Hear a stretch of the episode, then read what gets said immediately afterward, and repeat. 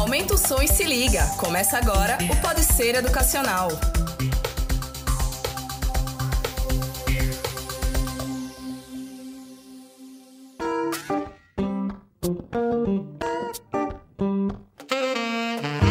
Gente. Meu nome é Priscila Ferreira e estamos começando mais um podcast do Pode Ser Educacional. Lembrando que vocês podem escutar a gente através do Spotify, Deezer, Google Podcast, Apple Podcast e não esqueçam de seguir a gente em nossas redes sociais, arroba Ser Educacional. Hoje estou recebendo minha companheira de trabalho diretamente de Natal, Juliane Menezes. Oi, Pri, tudo bom? Vocês que estão ouvindo também, tudo bem? Em seguida, vou chamar minha outra companheira, porém de Salvador, Nathalie Reis. Oi, gente, minha primeira vez no podcast e vamos lá. E nosso professor e coordenador do curso de Educação Física da Faculdade Uninassal Natal, Pedro Agrícola. Pessoal, que bom estar podendo falar com vocês sobre exercício físico, a gente fala mais na frente, agradecer o convite e vamos, né, que o aprendizado vai ser muito bacana nesse podcast. Vamos embora. Como nosso professor já adiantou, iremos falar sobre atividades físicas, exercícios físicos, ele vai explicar um pouquinho melhor pra gente. Mas no programa de hoje a gente vai falar de fato sobre a influência dos influenciadores digitais, ou como gostamos de chamar de blogueiros, podem atrapalhar ou incentivar negativamente o seu público. Puxando para essa área de saúde, professor, blogueiro é referência? Não. É, a não ser que o blogueiro né, em questão ele tenha uma formação, ele, é, ele seja formado em educação física bacharelado, ele tem alguma formação voltado para a área do exercício físico, caso contrário, ele não é considerado referência.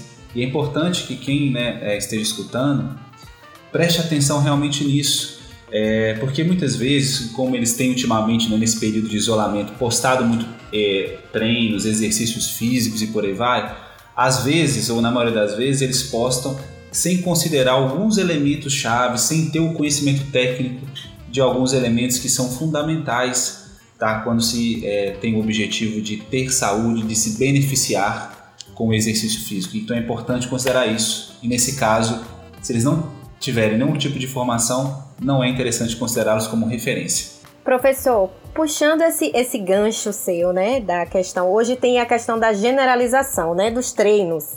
Então, os blogueiros, influencers, eles postam muito treinos, é, perca a barriga em sete dias, né, Não, vamos dar aqui um exemplo. E aí o famoso essa, milagre da internet. Esse milagre, né, Pri? E essa, essa, generalização, qual eu queria saber quais os riscos, né? Porque às vezes um treino que é bom para uma pessoa, né, no meu entendimento aqui, como leiga, né? Mas o meu entendimento assim, um treino que é bom para uma pessoa, que a pessoa vai ter aquele, aquele resultado e tal, para outra pessoa, já a outra pessoa já tem essas limitações, já não conseguem atingir o objetivo. Eu queria que você falasse um pouco dessa generalização desses treinos que estão sendo realizados online, né? Por conta do isolamento, tá todo mundo em casa. Eu queria que você falasse um pouco Até sobre esse tema. Até porque atire a primeira pedra quem nunca tentou ou teve vontade de fazer um treino desses blogueiros, viu? Ai, mulher, eu nunca tive, não. Olhe que eu não consigo, eu, Juliane, viu? nunca tu nunca tive. olhou e fez assim, caramba, eu quero perder esse, sei lá, 10 quilos em uma semana? Eu, eu fico deprimida quando eu vejo. Confesso. Ju, se também é não consigo. Não sei se é porque de nós quatro aqui nesse podcast, eu sou aqui, tipo assim, eu olho e eu não sei se eu não me vejo fazendo aquilo. Óbvio, eu concordo com Priscila, acho que a grande maioria tem realmente muita vontade. Eu tenho um grupo de amigas que todo dia uma manda um treino, não de blogueiras, né, mas manda um treino, até de blogueiros mesmo, mas elas não fazem. Elas fazem de um profissional que elas têm acompanhamento. Porém, elas geralmente mandam para comentar. Vocês viram isso, viram aquilo e eu fico só observando, gente. Eu não tenho vontade que eu não consigo fazer. E olha, Ju, eu digo essa. Eu, eu tô, tô justamente perguntando isso pro professor, porque esses treinos generalizados, eu, eu sinto muito isso na pele, porque antes da pandemia eu fazia um treino, eu, eu frequentava a academia assídua mesmo, todos os dias, malhava direitinho, e eu via que muitas pessoas, e meu, meu treinador, eu não sei se esse é o termo certo, né? Depois a gente vai perguntar isso. E meu treinador sempre falava assim: olha, você, esse exercício para você não dá eu tenho muitas limitações, como muitas pessoas têm várias limitações. Então, tinha alguns exercícios, o agachamento, por exemplo, eu não consigo fazer sozinha. No outro dia, se eu fizer sozinha, no outro dia eu tô arrasada da coluna. Então, eu sempre tinha que ter esse acompanhamento profissional. Então, eu queria, professor, que você falasse sobre isso mesmo, essa generalização dos treinos que está em alta. Olha, excelente pergunta. É, gostei do questionamento de vocês. É, realmente, né, a generalização está em alta. E ela, na verdade, sempre esteve, né? Hoje, com maior poder, porque como a gente está em isolamento social, a tendência é que as pessoas busquem exercício de forma generalizada. Só que você tem algumas limitações. Não é que o exercício generalizado ele está é, errado, mas ele traz muita limitação. E é importante que você considere essas limitações, que pelo menos entenda essas limitações. Então, eu vou dar alguns parâmetros interessantes. Quando a gente prescreve exercício físico, né, voltado para a saúde principalmente, o grande objetivo de um profissional de educação física é prescrever um exercício capaz de otimizar os benefícios à saúde e prescrever um exercício físico capaz de minimizar ou reduzir os riscos que o exercício físico proporciona.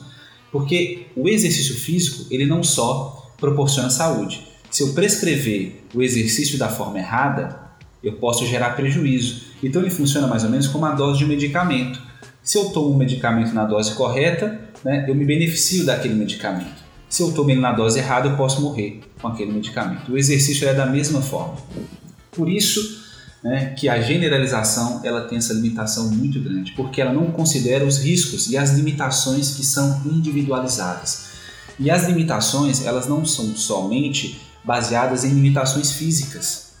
Tá? Além das limitações físicas, que pode estar relacionado, por exemplo, é, eu tenho o meu músculo do tronco, né, as minhas musculaturas do abdominal, do tronco, elas são fracas, eu vou ter dificuldade de fazer um agachamento, eu vou ter dificuldade de fazer algum exercício mais complexo, por exemplo, que exija maior estabilidade desses músculos, né, que caracteriza uma limitação funcional, eu também posso ter limitações psicológicas, eu posso ter limitações cognitivas também no processo. E às vezes eu posso até ter alguma doença que me limite no processo. Por exemplo, hipertensão, diabetes, são doenças que limitam a prática do exercício. Aí precisa de uma prescrição realmente mais específica no processo.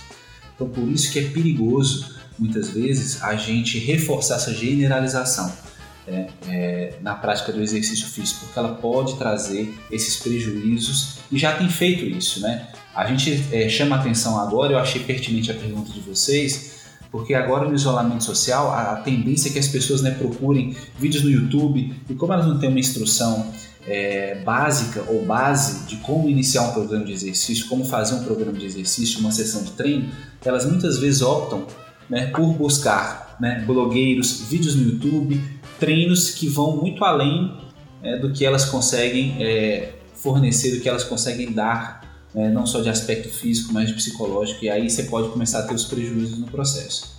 Então, eu cheguei a pesquisar que uma pessoa foi seguir o treino de uma blogueira, ela caiu, se machucou e perdeu alguns movimentos. Qual a responsabilidade que o blogueiro ou influenciador tem sobre isso? Ou ele não tem nenhuma influência, já influência assim, já ele não tem nenhuma responsabilidade, já que ele tá ali só tá postando o treino dele e é isso. Olha, é, Priscila, essa pergunta é bem interessante também.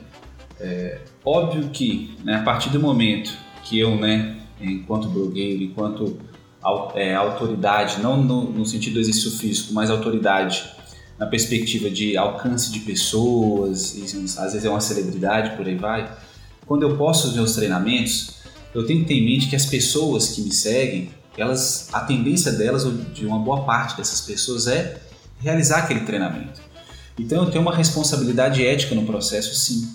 Porque se eu posto um treino, às vezes, muito difícil, muito complexo, muito desafiador, é, e no meu público, nas pessoas que me seguem, tem pessoas né, sedentárias, inativas, ou que não praticam exercício físico de forma né, frequente e regular, e elas vão naturalmente olhar para aquele treino, ah, eu acho que vou fazer esse treino, e acontece esse acidente que aconteceu, eles têm uma responsabilidade sim.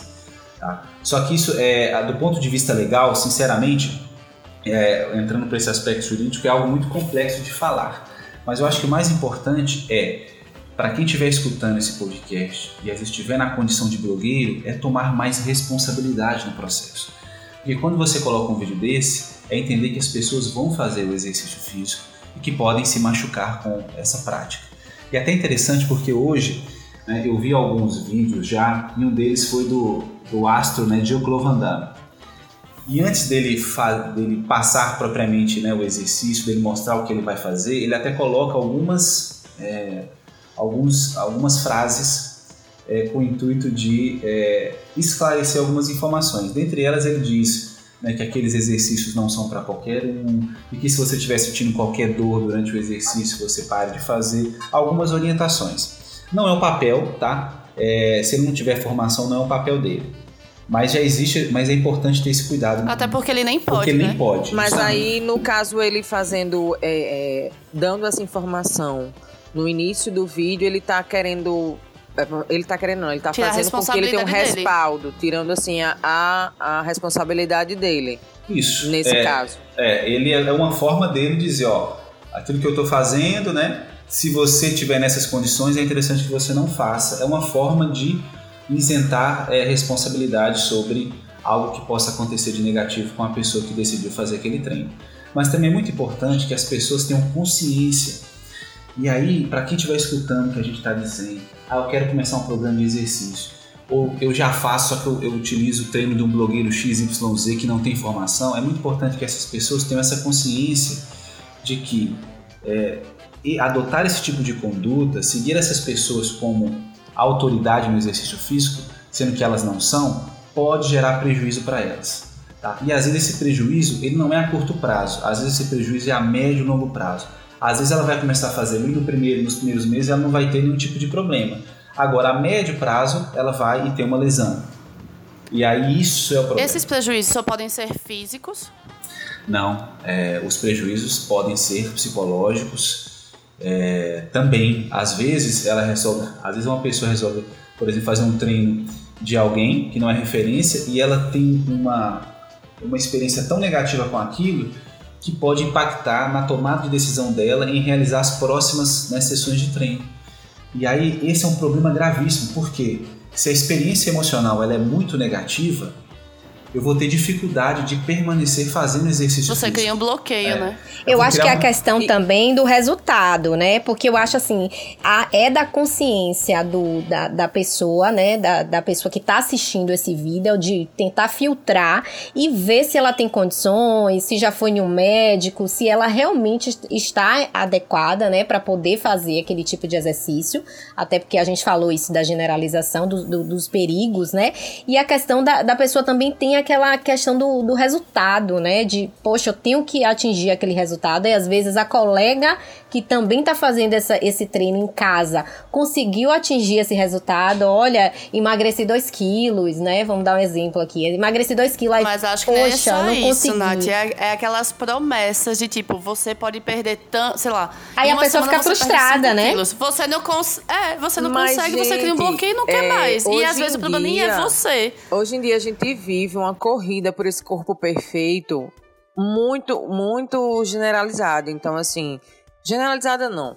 Eu acho que eu posso estar sendo radical, mas é uma grande maioria. Tem essa, essa corrida do corpo perfeito. assim, é, muita gente recorre a esses treinos justamente por ter, querer essa agilidade, né? Como vocês estão falando, perder peso rápido, é, fazer até um por corpo não ter pro nenhuma, verão, um entendeu? direcionamento, não conhece, vai lá, acredita nisso Então, e faz. muitas pessoas já começam a procura com o psicológico fragilizado. Né? Às vezes, Exatamente, come- que são já- os efeitos do isolamento, né? Eu Nem preciso só do me isolamento, ocupar. eu, acho que... isso acontece antes De do forma isolamento. Eu acho que com o isolamento pode estar sendo potencializado, mas essa corrida, Sim. essa, esse psicológico fragilizado em busca desse corpo perfeito, esse corpo que foi colocado pela sociedade, que você tem que ser perfeito, você tem que ser magro, você tem que ser sarado, você tem que correr, você tem que se alimentar direito. Eu acho que já é uma coisa que vem bem antes do isolamento.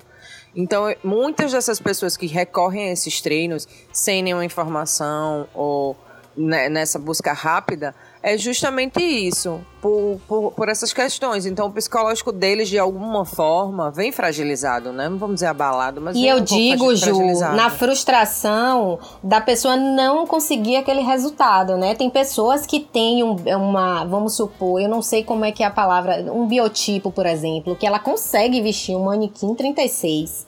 Né?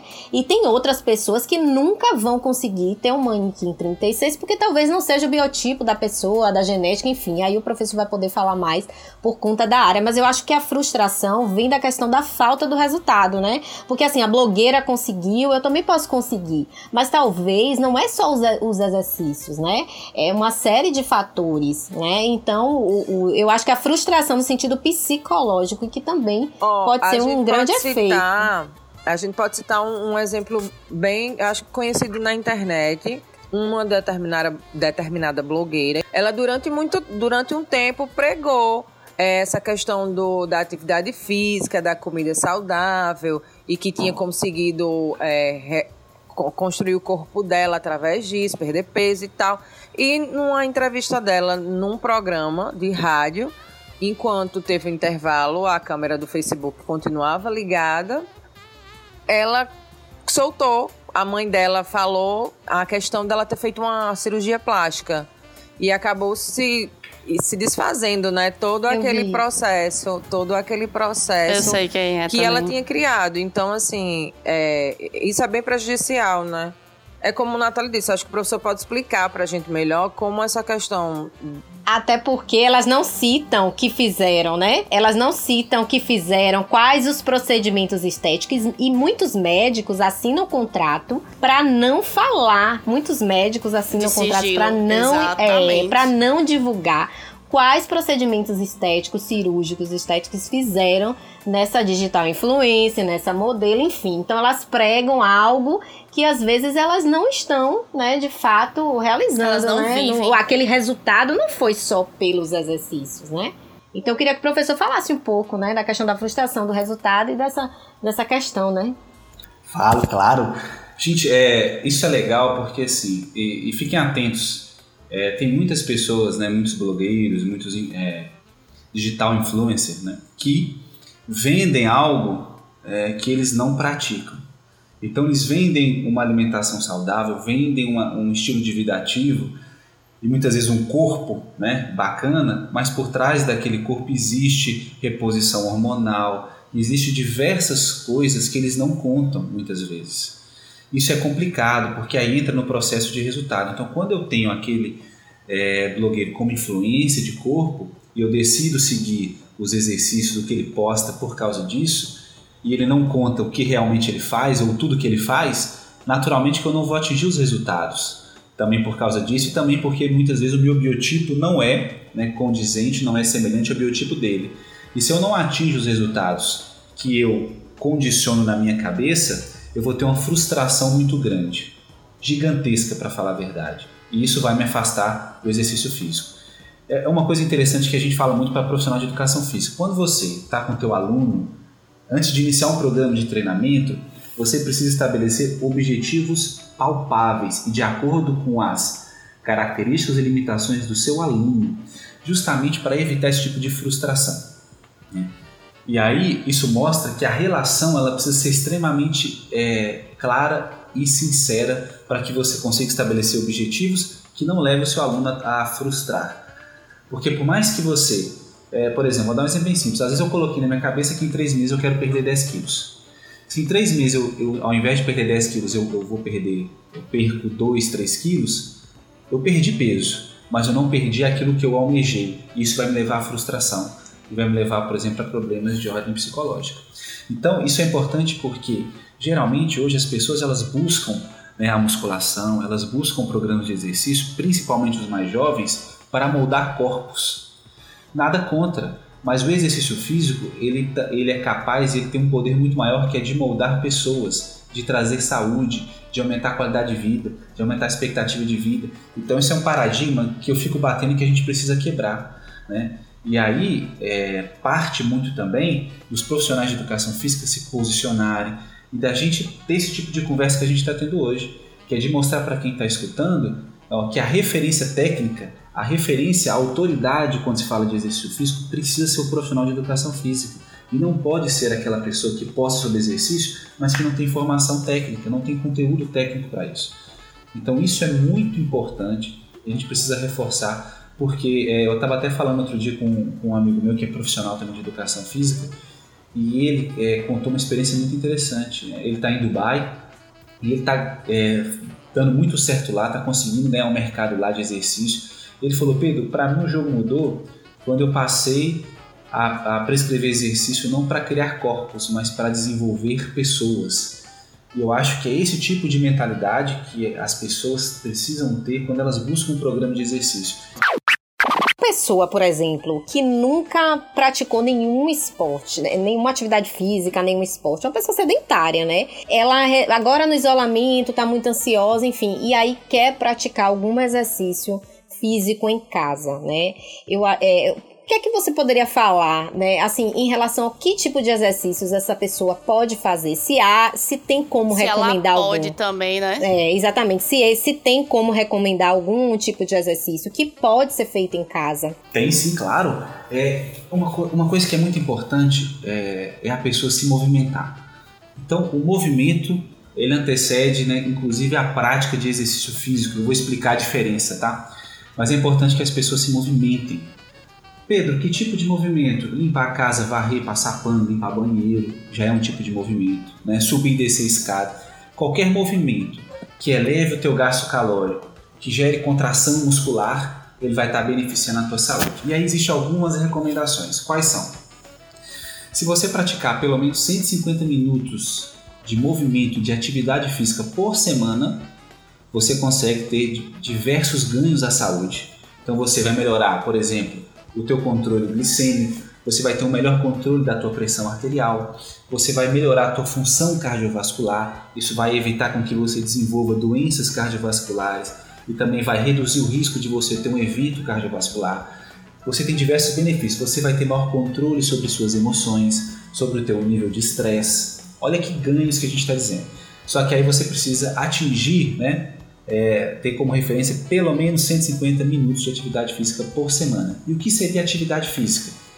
Como eu falei anteriormente, qualquer movimento que você realize que você gere contração muscular. Então, varrer casa, como eu dei exemplo, lavar louça, enfim. Ah, vou lavar o banheiro aqui, vou caminhar na minha casa. Eu vou combinar o seguinte: a cada uma hora eu vou caminhar 5 minutos, vou caminhar 10 minutos. Você já está gerando movimento. Para quem quer fazer exercício físico, que existe uma diferença, e o que seria o exercício físico? O exercício físico seria um programa de treinamento, é algo mais sistematizado, algo planejado. Então toda segunda, quarta. Algo mais individualizado. É individualizado, isso. Toda segunda, quarta e sexta eu vou realizar na minha casa exercícios né, com peso corporal, com o intuito de melhorar minha força muscular, de aumentar né, meu nível de meu condicionamento físico de reduzir, minha, de alterar minha composição corporal. Aí eu estou falando de exercício físico. É quando você tem algo planejado, sistematizado, que tem um propósito né, bem definido. Para quem quer começar um exercício físico, a primeira informação é procure um profissional de educação física se vocês puderem. Tem muito profissional de educação física hoje a, trabalhando no teleatendimento, dando aulas online, com propostas altamente interessantes. Mas existem algumas recomendações sim, algumas dicas básicas. Qual é a primeira? Faça, comece com intensidades leves, tá? Comece com um esforço leve. Então não adianta você começar a fazer um exercício físico em que teu nível de ofegância, o teu nível de cansaço, ele, ele é muito elevado. Porque isso vai dificultar você continuar a médio prazo. Você, a tendência é você abandonar. Então você deve começar com exercícios em que o teu nível de esforço ele é um nível baixo a moderado em que você consegue, você sente que está fazendo esforço, mas você não sente o nível de cansaço, de ofegância muito elevado. Essa é uma dica importante. Outra dica importante, procure fazer algo que você goste de fazer. Por quê? Porque quando a gente faz algo que a gente gosta, a tendência da gente permanecer fazendo é muito maior. E o exercício físico a gente só consegue. Mas entra no caso de uma pessoa sedentária que não faz nada. Como é que ela vai descobrir na quarentena algo que ela gosta de fazer se ela nunca então, fez? Ou já fez é, e não gostou de Se ela nada. já tem uma experiência é, prévia, às vezes ela praticou dança. Ela gosta muito de dançar. Se ela já tem essa experiência, se ela já tem uma relação, um vínculo emocional positivo, ela pode usar isso a teu favor. Vixe, eu lembro que na adolescência eu gostava muito de dançar. E ela pode usar isso a teu favor. Se ela não tem nenhuma experiência positiva, é, emocional com relação ao exercício, ela vai precisar construir uma experiência. A gente poderia entrar nessas atividades físicas durante a quarentena, os exercícios em, é, de casa mesmo, essa questão de varrer a casa, fazer uma faxina, Isso alguma é- coisa do tipo assim? Isso entraria como atividade física, Juliane. É, e pode ser uma proposta interessante, sim, de movimento. Até saiu um artigo recentemente, é, mês passado, falando sobre, justamente sobre isso. O isolamento social ele reduz muito é, a atividade física, ele aumenta muito o comportamento sedentário. Então a gente passa muito mais tempo sentado, a gente passa muito mais tempo deitado do que normalmente né, a gente passa fora do isolamento social. Então, mais do que nunca, a atividade física ela precisa é, ser muito forte. Então, você varrer casa, lavar banheiro, né, você fazer é, a, a limpeza da sua residência pode ser considerado uma atividade física. Hoje em dia, você consegue programar, por exemplo, para cada uma hora ou para cada intervalo de tempo, você caminhar pelo menos 10 minutos. Você caminha, pode caminhar pela casa, às vezes pode usar a escada também, mas você precisa se manter ativo. Isso é muito importante. Isso aí entra naquele dado da, do sedentarismo que eu tava vendo depois, a gente conversando, né? Eu fui pesquisar também, é que cerca de 9% mais ou menos da, da- dos casos de morte hoje em dia são por causa de doenças cardiova- cardiovasculares causadas justamente pelo sedentarismo. Isso. É, as doenças cardiovasculares matam acho que em torno de quase 18 milhões de pessoas por ano. né? E ela tem muito impacto, muita ligação com a inatividade física, sim. É interessante. Olha, se você pratica atividade física, você é uma pessoa ativa, você pode viver até 5 anos a mais e com qualidade física, com qualidade de vida. Quem não quer isso? Então, o exercício, ele vem disso. Nós, profissionais de educação física, a gente trabalha com esse tipo de benefício. Óbvio que o corpo é interessante, a estética é interessante, mas quando você fala de aumentar a expectativa de vida, quando você fala de aumentar a qualidade de vida, eu acredito que esses, esses dois eh, resultados, eles são muito maiores e não tem preço do que somente né, perder peso, do que ter um corpo bonito. Então é interessante que as pessoas passem a pensar dessa forma. E é interessante que as pessoas questionam os blogueiros. Aquele cara tá me vendendo o quê? É só estética? Né? Porque o profissional de educação física, além da estética, ele também vai vender é, expectativa de vida, ele vai trazer qualidade de vida. E é isso que a gente precisa pensar. Um outro dado interessante, né, até para para falar sobre essa questão de morte e botar a galera para pensar, né, para ter essa reflexão. A inatividade física ela mata por ano 5,4 milhões de pessoas aproximadamente. A Organização Mundial da Saúde ela fala em torno né, de 3 milhões, mas tem estudos epidemiológicos muito bem conduzidos que apontam para em torno de 5,4 milhões de mortes por ano. Ou seja, a gente vive a inatividade física é uma pandemia né, muito prejudicial para a humanidade. Já é considerado uma pandemia. né, Acho que em 2012, um artigo publicado numa revista The Lancet, que é uma revista científica de muito renome, já atribui a inatividade física como uma pandemia. Ela mata milhões por ano. É por isso que a gente fala sobre isso, é por isso que a gente chega é, e, combate, por exemplo, né, os blogueiros que não têm informação e que postam sobre exercício físico. Porque eles estão limitando a compreensão do, do real benefício do exercício físico, além de aumentar o risco dessas pessoas de se machucarem. Então é isso que a gente não quer. Eu acho que devido a essa quarentena, é, o Conselho de Educação Física está começando, acho que, a funcionar melhor. Porque foi a partir daí que eles começaram a, de fato, multar, penalizar as pessoas que, não, que estão exercendo o exercício legal da profissão. O blogueiro, por não ter formação e ter, como você falou, essa responsabilidade em cima do seu seguidor, enfim, ele poderia ser penalizado ou isso não não entra no assunto? Que tipo de. Porque não- se ele tá na internet, influenciando as pessoas a fazerem exercício, chamando, prometendo várias coisas, seria um exercício legal?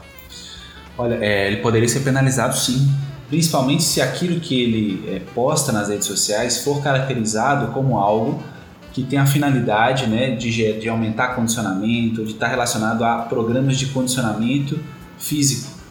Então, se for caracterizado como isso, ele é penalizado sim, pode ser autuado pelo CREF. Inclusive, tem alguns blogueiros que, é, em tempos passados, é, foram autuados pelo CREF, pelo Conselho de Educação Física, em virtude disso, tá? em virtude de postarem conteúdos né, voltados ao exercício físico e com essas características.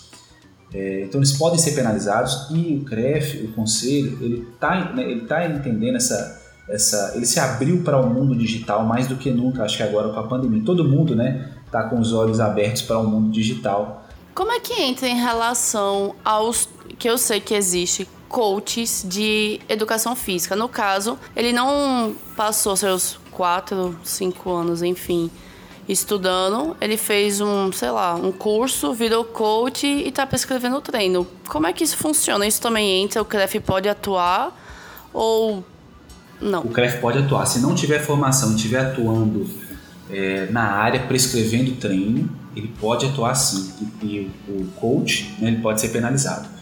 É, e é interessante porque a gente tem, é, em alguns lugares da Europa, por exemplo, eles não têm a exigência é, dessa formação. E eles muito você faz uma formação técnica que é muito rápida e você já consegue prescrever o exercício físico.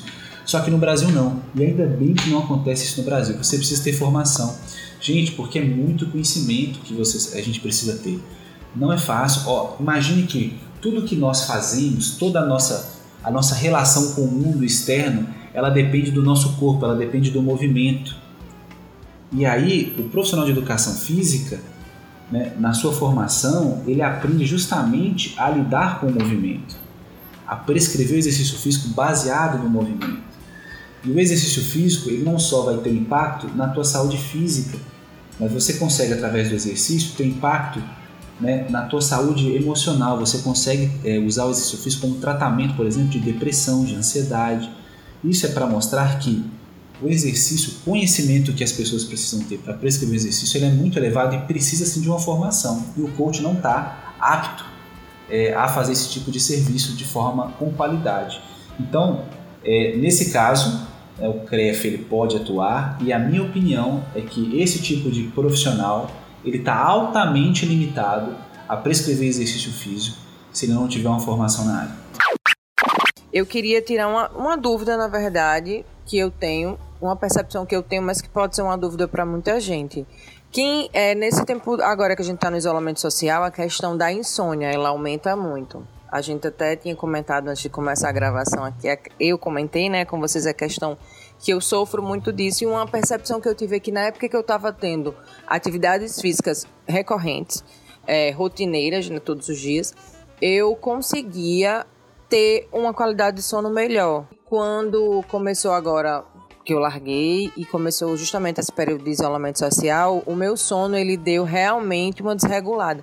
Será que se eu começasse a ter algum tipo de atividade física, exercício físico, né? não só atividade, no caso, como a gente já citou os exemplos, faxina, lavar um banheiro, enfim, caminhar dentro de casa, mas um exercício físico mesmo, é, isso poderia ter uma melhora? Com certeza, Juliana. É, a prática de exercício físico é, um dos benefícios, um dos diversos benefícios é melhorar a qualidade do sono. E, ela não só melhora a qualidade do sono, como ela melhora a percepção de que o teu sono foi bom. Então, é, geralmente, as pessoas que praticam exercício de forma regular, elas reportam melhora na percepção da qualidade do sono. Ixi, eu estou dormindo muito melhor, estou me sentindo melhor.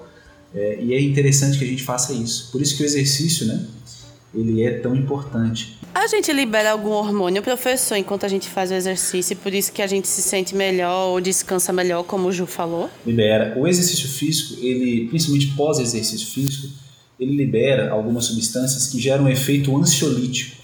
Então ele vai gerar um estado de relaxamento, né, de tranquilidade é, no nosso organismo, que vai dar aquela sensação, aquela, sabe aquela sensação, poxa, que bom, estou me sentindo mais leve, estou me sentindo tão bem. Esse é o, o, efeito ansiolítico do exercício físico. E é interessante porque nesse caso o exercício físico ele funciona né, como um, às vezes um medicamento né, ansiolítico que muitas pessoas tomam e que poderiam muitas vezes substituir esse remédio por uma prática de exercício, por uma sessão de exercício físico. E aí se eu estou com o meu organismo mais relaxado, né, se eu estou mais tranquilo, se eu estou sentindo, se eu estou tendo pensamentos, emoções mais agradáveis, isso facilita o processo, por exemplo, é, de dormir, né? para entrar nessa, nessa cascata né, de. É, é um preparatório, ele auxilia no preparatório para nós dormirmos. Professor, falando um pouco sobre a questão da, das atividades físicas, né, as, atividades realizadas em casa, muita gente sofre depois com dores, né, por conta da postura, enfim, por uma série de fatores. Eu queria trazer uma pergunta aqui que é, é muita gente já vinha, é, já inclusive perguntava às vezes para o meu treinador é, sobre o alongamento. Se ele deve ser feito antes ou depois dos exercícios, porque eu via muita gente fazendo exercícios físicos na academia sem ou em casa mesmo, às vezes a pessoa acorda, já vai direto fazer a faxina, né, como as meninas estavam comentando, e não faz nenhum tipo de alongamento, enfim, e aí depois no final do dia tá morta, né? Porque é a sensação que você tem. E aí eu queria que você falasse um pouco da questão do alongamento, se ele deve ser antes ou depois, né, das atividades físicas e a importância de se alongar. Excelente, Natália, excelente pergunta. Vamos lá. Uma coisa que é importante, é, o alongamento é importante, mas eu já vou contextualizar. Mas uma coisa muito importante antes de você começar qualquer exercício é fazer o aquecimento. O que é o aquecimento? É você começar a se movimentar de forma devagar, é um movimento que você realiza devagar, em que você diz para o teu organismo assim, olha, a gente vai, eu vou começar a movimentar você agora. Então é a preparação do seu organismo para fazer a sessão de exercício físico. Mas é importante você aquecer sempre, sempre aquecer e no final do treino fazer o que a gente chama de volta calma, o desaquecimento. Que é já você dizendo para o teu corpo, ó, parei de me, me, me movimentar, vamos agora né, preparar o corpo para retornar para o repouso, né? Então é muito importante. A gente tá falando muito aqui de blogueiro, influência, enfim. Mas em relação aos aplicativos, professor, que, lógico, alguém montou, deve ter tido alguma, enfim, pode ser que a pessoa seja formada, mas a pessoa ali fazendo sozinha também não corre o risco? Como é que funciona? Corre o risco. É, quando a gente faz exercício físico é, sozinho, a gente sempre tem um risco maior, principalmente pela falta de, de conhecimento técnico. Né? É, só que assim, os aplicativos eles são muito limitados. Eles, é eles são uma realidade hoje, mas eles apresentam algumas limitações. É, e uma das principais limitações dos aplicativos está relacionado com o processo de convivência. Existe uma, um processo muito importante para a motivação das pessoas e, consequentemente, para a prática regular das pessoas, que é o que a gente chama de conexão a conexão social que a pessoa cria. Então, o, quando a pessoa procura uma academia, quando a pessoa procura né, fazer exercício num box de crossfit, é, ela, ela estabelece naquele ambiente uma, uma conexão social com as pessoas e uma conexão social com o professor. Isso é muito importante para que ela permaneça fazendo exercício, para que ela fique motivada. O aplicativo ele não consegue fazer isso. Geralmente, a maioria das pessoas que acessam esses aplicativos é, acho que é em torno de um pouco mais de 70% que acessam esses aplicativos de exercício físico abandonam esses aplicativos. E tem muitas pessoas que baixam e acessam só a primeira vez. Eles acessam uma vez somente o aplicativo e depois deletam.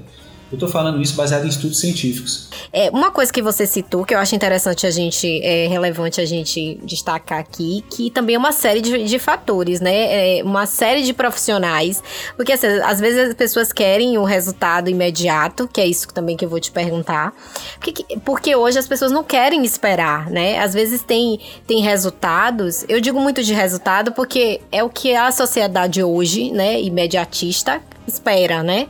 A pessoa quer um resultado de, de uma barriga chapada, vamos dar esse termo. Aqui daqui a um mês eu quero diminuir não sei quanto de barriga.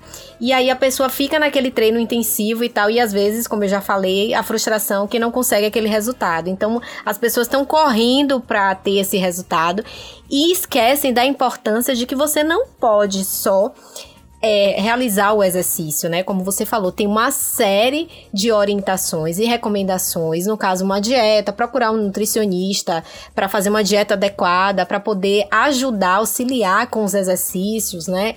Procurar o médico antes de fazer qualquer exercício para saber se você tem alguma limitação.